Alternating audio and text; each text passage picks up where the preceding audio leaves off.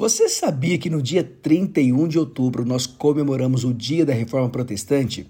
Você sabe o que é a Reforma Protestante? Quem a idealizou ou qual foi o seu impacto na sociedade?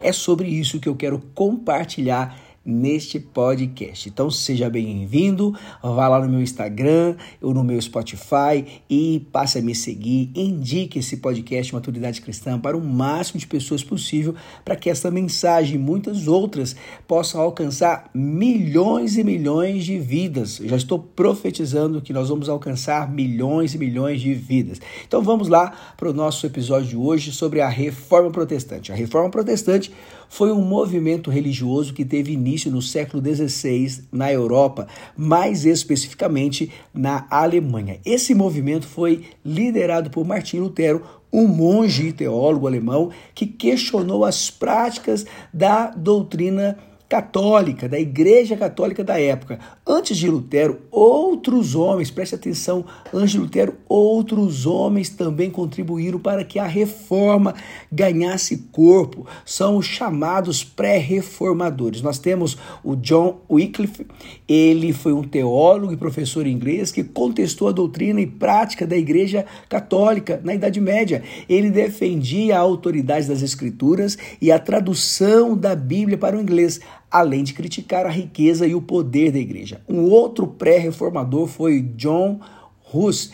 Hus, um teólogo tcheco, também questionou a autoridade do Papa e a corrupção da igreja. Ele pregava a importância da fé, da graça e da autoridade das Escrituras. Rus foi condenado à morte na fogueira por suas ideias e se tornou um mártir para muitos reformadores posteriores. Um outro pré-reformador foi Giro, Giromano, né? Girolamo, que na verdade é Girolamo Sayonarola. Sayonarola foi um pregador dominicano italiano que criticou a corrupção moral e política em Florença, na Itália. Ele pregava a necessidade de reforma e arrependimento, atacando a riqueza e o luxo. Savonarola foi executado e suas ideias tiveram impacto na reforma protestante. Outros movimentos também desafiaram as autoridades da Igreja Católica, como os valdenses. Os valdenses eram um grupo religioso que surgiu no século XII, liderado por Pedro Valdo. Eles criticavam a hierarquia da Igreja Católica, pregavam a simplicidade e a pobreza evangélica e defendiam a leitura e a tradução da Bíblia para a língua da, a, a, língua da época. O, também nós temos um outro movimento, o catarismo. O catarismo era um movimento religioso que se desenvolveu no sul da França e na Itália no século XII. Os cataros, como eram chamados, rejeitavam muitas das doutrinas e práticas da Igreja Católica incluindo a hierarquia eclesiástica, os sacramentos e a adoração a imagens. Um outro movimento está chamado de Irmãos Boêmios, né? os Irmãos Boêmios, também conhecido como Irmãos de Praga, eram um grupo religioso que se formou na Boêmia, hoje atual República Tcheca, no, no século XV, liderados por Peter Chelsea eles enfatizavam a importância da vida cristã simples, rejeitando a violência e a posse de propriedades. Em síntese, os chamados pré-reformadores e outros desafiaram as autoridades e os ensinamentos da Igreja Católica. Antes mesmo de Martinho Lutero, suas críticas e ideias prepararam o terreno para a reforma protestante que se tornou um movimento mais amplo e abrangente, liderado por Lutero e outros reformadores contemporâneos. Lutero ficou insatisfeito com a venda de indulgências, que eram perdões concedidos pela igreja em troca de dinheiro. Ele acreditava que a salvação era alcançada apenas pela fé e graça divina e não por obras ou pagamento. Em 1517, Lutero escreveu as famosas 95 teses, nas quais criticava a venda de indulgências e outros aspectos da doutrina católica. Essas teses foram amplamente divulgadas graças à invenção da imprensa por Gutenberg. o que permitiu que as ideias de Lutero se espalhassem rapidamente pela Europa. O movimento da reforma ganhou força e outros líderes, como João Calvino e Úrico, também iniciaram suas próprias reformas em seus respectivos países. A reforma protestante trouxe consigo mudanças significativas na forma como as pessoas entendiam e praticavam a religião. Ela defendia a autoridade suprema da Bíblia, a interpretação individual das Escrituras e a importância da pregação da palavra de Deus. Além disso, a reforma enfatizava a ideia de sacerdócio universal, ou seja, que todos os que crentes, todos os crentes tinham acesso direto a Deus sem a necessidade de intermediários. Os benefícios da reforma foram muitos. Ela trouxe uma maior liberdade religiosa, estimulou a educação e o pensamento crítico, incentivou a tradução da Bíblia para outras línguas além do latim e promoveu o surgimento de várias denominações protestantes. Ela teve um impacto duradouro na cultura, na política e na religião, em todo o mundo. A ênfase na liberdade religiosa e na interpretação individual da Bíblia influenciou o surgimento de movimentos religiosos e a diversidade de crenças que vemos hoje. Além disso, a reforma também promoveu a ideia de igualdade entre todos os crentes, independentemente de sua posição social, o que ajudou a moldar conceitos como direitos, direitos humanos e democracia. Os cinco solas são princípios teológicos fundamentais que resumem as principais doutrinas da reforma protestante. Eles foram estabelecidos pelos reformadores como uma resposta às práticas e ensinamentos considerados corruptos ou equivocados pela Igreja Católica da época.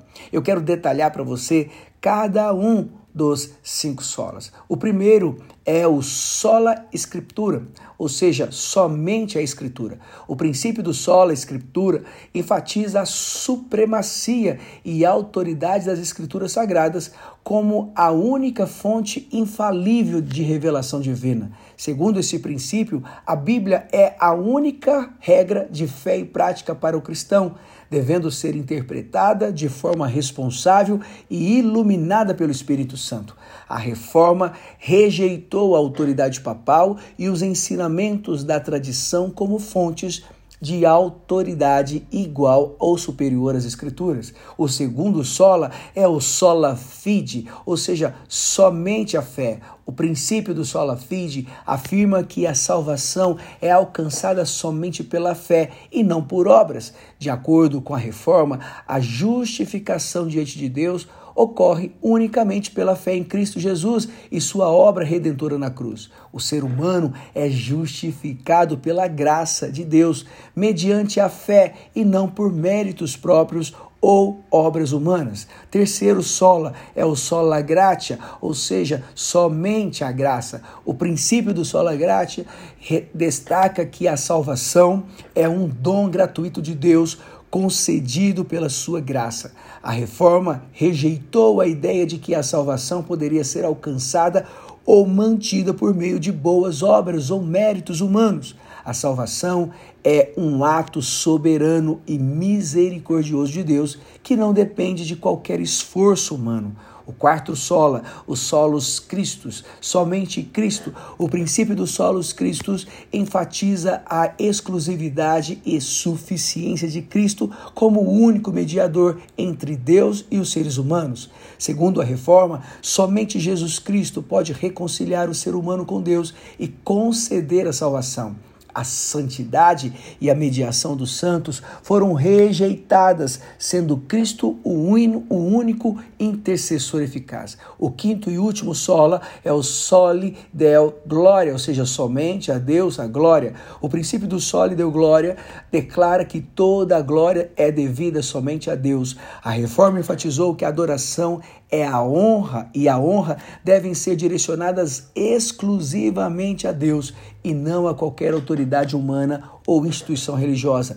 Todas as realizações e vitórias são atribuídas somente a Deus, reconhecendo sua soberania e graça em todas as coisas. Esses cinco princípios representam os pilares teológicos da reforma protestante e continuam a ser influentes na teologia e na vida da igreja até hoje. Eles destacam a importância da autoridade das Escrituras, da fé em Cristo, da graça de Deus, da exclusividade de Cristo como mediador e da glória devida somente a Deus.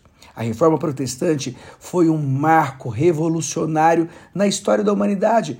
Homens e mulheres corajosos ousaram desafiar a autoridade da Igreja Católica, lutando por liberdade religiosa e pela verdade do Evangelho. Suas ações corajosas abriram as portas para uma nova era de pensamento crítico, liberdade de consciência e busca pela verdade espiritual. A reforma não apenas transformou a religião, mas também influenciou a política, a sociedade e a cultura. Seu legado ressoa até os dias de hoje, nos lembrando da importância de questionar, lutar por justiça e buscar uma fé autêntica. A reforma protestante é um lembrete eterno de que a coragem e a determinação podem mudar o mundo.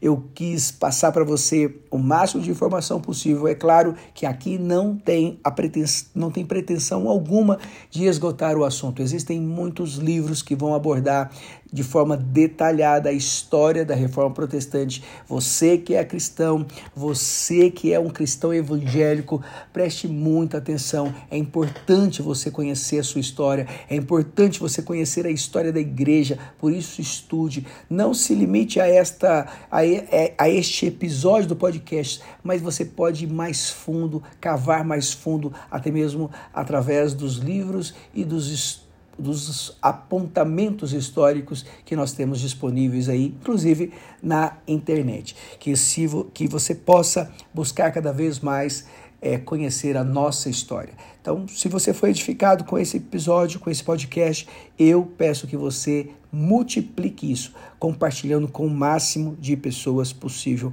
em nome de Jesus. Viva a reforma protestante, viva os cinco solas, viva aí esse dia 31 de outubro. Que seja um dia para se comemorar aquilo que Deus fez através desses homens que se dedicaram à reforma protestante. Um abraço, um forte abraço e até o próximo podcast.